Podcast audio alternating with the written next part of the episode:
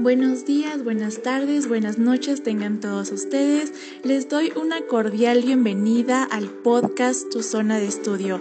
Yo soy Noelia Laime y actualmente me encuentro cursando el quinto semestre de la carrera de Ingeniería Comercial en la Universidad Franz Tamayo y en esta oportunidad les voy a acompañar en este espacio para poder hablar sobre la importancia que tiene el Design Thinking.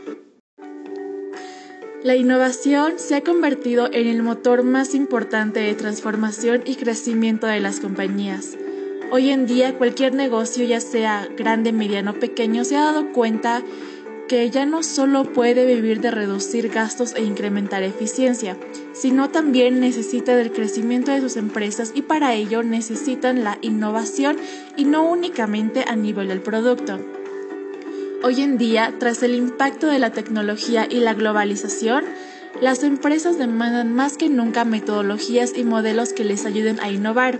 Entre estas metodologías se encuentra el Design Thinking. El Design Thinking es una metodología para generar ideas innovadoras centradas en las necesidades de las personas, desarrollando así técnicas muy creativas que mezclan lo analítico y lo visual. Grandes compañías como Apple, Coca-Cola, P&G, entre otras, lo han hecho y eso es justamente lo que les ha permitido superar a su competencia y situarse como líderes en el mercado. Es por eso que es importante centrarse únicamente en los consumidores y para ello hay que entender quiénes son, cómo se comportan y qué necesidades tienen. Así, el design thinking se aplica en las empresas para observar retos, detectar necesidades y finalmente encontrar soluciones efectivas asociadas a modelos de negocios concretos. Para ello, el design thinking tiene cinco pasos elementales. Empatizar, definir, idear, prototipar y evaluar.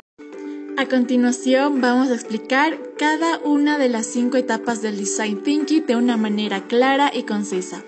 La primera etapa es el empatizar. Esta es considerada la fase esencial de esta metodología y se ocupa del descubrimiento y entendimiento de las principales necesidades del consumidor. Este proceso se enfoca en analizar profundamente al cliente, comprendiendo sus verdaderas motivaciones y haciéndolas propias. Para llevar a cabo esta exploración se recomienda realizar entrevistas para poder interactuar de mejor manera con los usuarios. La segunda etapa del design thinking es el de definir. Luego de conocer las distintas necesidades de nuestros usuarios, en esta etapa se definen cuáles son las principales. La tercera etapa es el de idear. En esta etapa el equipo debe de pensar creativamente y lanzar más de una idea para poder solucionar aquellos problemas específicos que se identificó en la fase previa. Para llevar a cabo esto de la mejor forma se pueden utilizar técnicas para estimular la creatividad y el pensamiento libre del equipo. La cuarta etapa del design thinking es el de prototipar.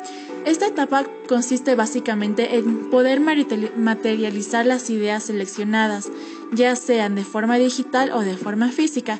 Para esto existen una infinidad de técnicas de prototipado.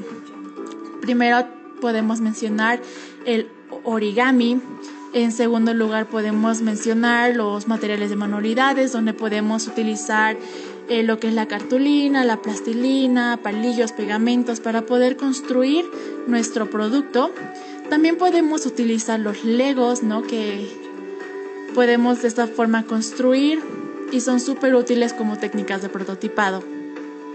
Nuestra cuarta técnica de prototipado es la impresión 3D.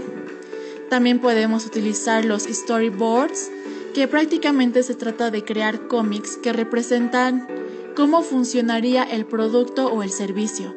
También podemos realizar videos. En esta doy un ejemplo. Hay una plataforma que se llama Powtoon que es muy sencilla de utilizar y se puede realizar de una manera muy creativa. También tenemos los blueprints, los roleplays, donde prácticamente usted va a tener que actuar, ¿no? Cómo puede funcionar ese producto o ese, ese servicio. Y de esta forma tenemos una infinidad de técnicas de prototipado. Y por último, nuestra quinta etapa del design thinking es el de evaluar. Finalmente, en esta fase los clientes prueban y evalúan los prototipos elaborados anteriormente.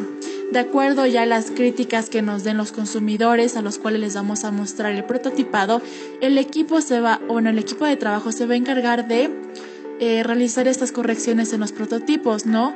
Y esta etapa es de manera crucial justamente para descubrir esos errores y también los aciertos.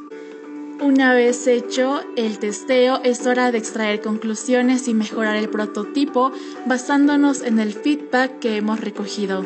Y ya está, tenemos nuestro proceso de design thinking terminado. Y con esto concluimos con el podcast del día de hoy.